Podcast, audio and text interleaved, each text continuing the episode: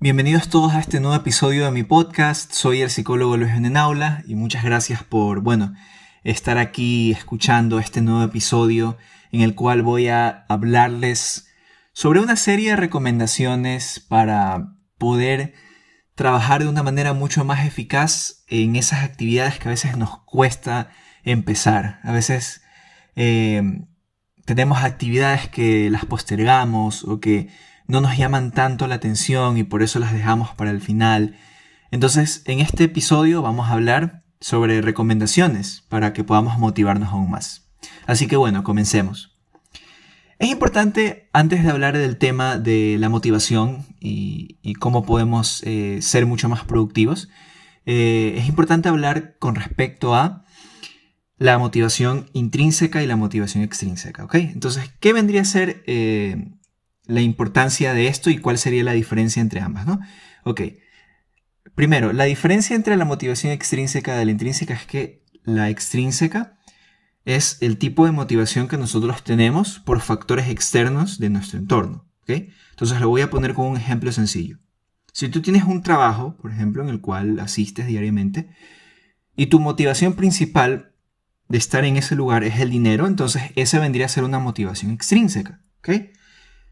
Si tú me dices, por ejemplo, que no tienes una motivación más allá del dinero para ir a ese trabajo, entonces tu motivación solo sería de índole extrínseca, ¿ok? Luego está también la motivación intrínseca, que tendría que ver con factores mucho más individuales, que no dependen tanto del ambiente, sino más bien de factores internos del individuo. Entonces, por ejemplo, si tú me dices, que me motiva ir a este trabajo porque para mí representa desarrollarme como persona, o representa eh, superarme en mis conocimientos y poner a prueba lo que yo soy. Entonces ahí estaríamos hablando de factores más intrínsecos. Entonces esa vendría a ser, de manera resumida, la diferencia entre el factor extrínseco e intrínseco. Ahora, ¿cuál es la importancia de hablar de este tema? Es importante mencionar el tema de la motivación porque la motivación en sí es lo que nos va a impulsar a poder hacer estas actividades, sea extrínseca como sea intrínseca. Pero el problema es que muchas veces cuando hablamos de procrastinación o hablamos de actividades que nos cuesta empezar, es porque el interés que, nos, que nosotros tenemos acerca de esa actividad es muy bajo. Entonces, nosotros podemos tener en base a esa actividad una motivación extrínseca. Por ejemplo, tenemos que hacer alguna tarea y quizás si nos pagan por hacer esa tarea, eh, quizás estaremos mucho más motivados y la haríamos de manera inmediata. Pero el problema con la motivación extrínseca es que no es sustentable a lo largo del tiempo. Esta motivación puede disminuir, puede decaer. Especialmente si esa motivación de cierta manera se mantiene. Entonces es complicado a veces que nosotros podamos mantenernos con, la con una motivación extrínseca a lo largo del tiempo que sea parecida o sea igual, que se mantenga en un mismo nivel. Entonces, es por esto que ahí viene la motivación intrínseca, que en este caso vendría a ser mucho más fuerte que la motivación extrínseca a largo plazo, ¿ok? A largo plazo. Porque en algunos casos la motivación extrínseca a corto plazo funciona de maravilla y tú te puedes motivar por hacer una tarea, pero a largo plazo esa disminución, esa disminuye, entonces esa motivación caería en una disminución de su eficacia, por así decirlo. Entonces, es importante que nosotros podamos aumentar la motivación intrínseca de esas actividades que nos cuesta realizar, ¿no? Para poder de cierta manera dejar de procrastinar. Entonces, ¿qué podemos nosotros hacer al respecto?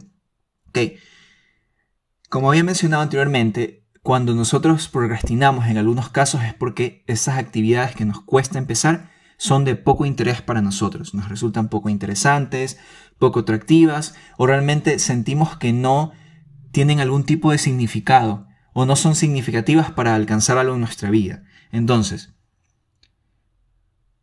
esto es importante tenerlo en cuenta porque para nosotros aumentar esa motivación debemos aumentar ese sentido de importancia que tenemos acerca de esa actividad. Y la forma para poder hacer eso es de la siguiente manera.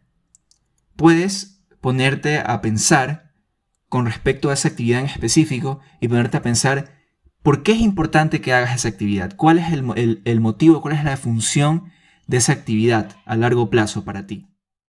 Esta actividad puede ser que no te interese tanto, de cierta manera, pero tú puedes comenzar a buscar motivos dentro de esa actividad que conforman algo mucho más grande a eso. Entonces, por ejemplo, digamos que tienes que hacer alguna tarea y dices, bueno, esto no me interesa tanto, pero te pones a pensar, a ver, ¿cuál es el motivo por el cual yo debería estar haciendo esta actividad?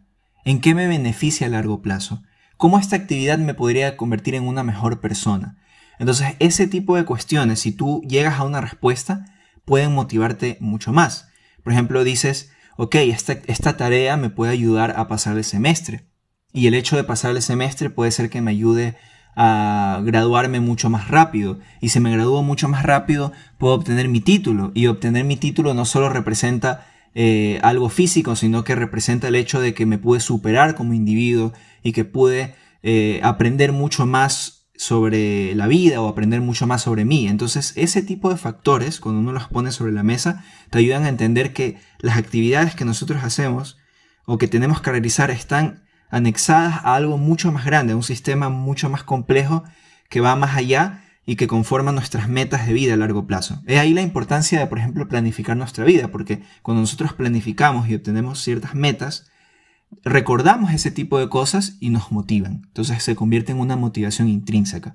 Entonces, volviendo al tema de aumentar el interés a estas actividades, una muy buena manera de hacerlo es, como había mencionado, detallando formas en las que esta actividad es importante para nuestra vida. Luego, también hay otras maneras de poder aumentar el interés. Según las investigaciones, muchas veces cuando nosotros conocemos poco sobre un tema, esto nos puede, generar una incertidumbre acerca de esto. Entonces, una manera también de poder empezar de una mejor manera un proyecto que nosotros sabemos que tenemos que empezar o alguna tarea en específico es instruyéndonos más en el tema, aprendiendo más. De pronto lo que podrías realizar es leer algo relacionado a ese tema o leer aún más antes de empezar esa actividad y quizás eso te pueda motivar mucho más para poder comprender en sí la importancia de ese tema y cómo puedes eh, realizar tal tarea de una manera mucho más eficiente, mucho más específica. Entonces, esa es una manera también importante, ¿no? Adentrarse un poco más en la temática para motivarse más. Otras, otras actividades que también puedes realizar es eh, implementar ciertas actividades lúdicas al momento de eh, realizar esa actividad que sabes que tienes que hacer. Por ejemplo, puedes escuchar música, puedes escribir algo al respecto de eso que, quizás este, no, no te interese tanto, de, dicha tarea que no te interese tanto. Puedes implementar ciertas actividades que a ti te gusten o te llamen la atención al momento de realizar esa tarea. Y entonces esa es otra forma también de poder aumentar mucho más esa motivación. De hecho, esto es lo que a veces se suele utilizar en empresas o en ámbitos educativos, lo que es el tema de la gamificación. Por ejemplo, el hecho de estudiar matemáticas, lo cual a algunas personas les puede resultar complicado, no es tanto por el tema de la complejidad, sino también por la manera o la metodología en la que se enseña. Entonces, muchas veces lo que se hace hoy en día es implementar metodologías de gamificación para que esto sea mucho más intrigante, para que sea mucho más interesante, mucho más dinámico, interactivo. Entonces, esa es otra manera. Y también está el factor de eh, identificar si esta actividad eh, es algo que me saca de mi zona de confort, ¿ok? Entonces, ¿cómo, ¿cómo podríamos explicar esto?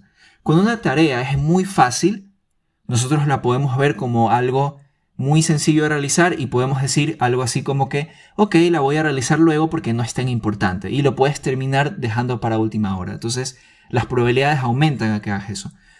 Por el contrario, si es muy difícil esa actividad, es posible que digas, uy, es muy complicado para mí, no la voy a realizar, mejor la hago después porque me resulta muy complicado. Entonces, también es complicado ese aspecto. Entonces, ¿qué debemos hacer? Debemos plantearnos estas actividades que nosotros sabemos que tenemos que hacer, pero nos cuesta realizarlas, de tal manera que sean un reto, que sean un desafío para nosotros, que no sean ni muy fáciles ni muy difíciles, ¿no? Y, aquí viene la importancia de poner objetivos que sean realistas. ¿no? De hecho, hay, un, hay un modelo que se llama el modelo SMART para poder plantearnos objetivos. Entonces, por ejemplo, si yo sé que tengo que editar algún documento, tengo que escribir algún documento, y ese documento tiene que ser de 50 páginas, yo puedo coger y decir, bueno, voy a hacerlo fácil, voy a escribir una página al día. O puedo coger y decir, voy a escribir 25 páginas al día. Entonces estamos hablando de dos extremos. Es muy fácil por un lado, en el primer caso, y es muy difícil en el otro, en el segundo caso. Entonces debemos buscar un punto medio, de pronto coger y decir, ok, hoy día voy a empezar solo con cinco páginas, voy a dedicarme cinco páginas en este día a, escribir o editar.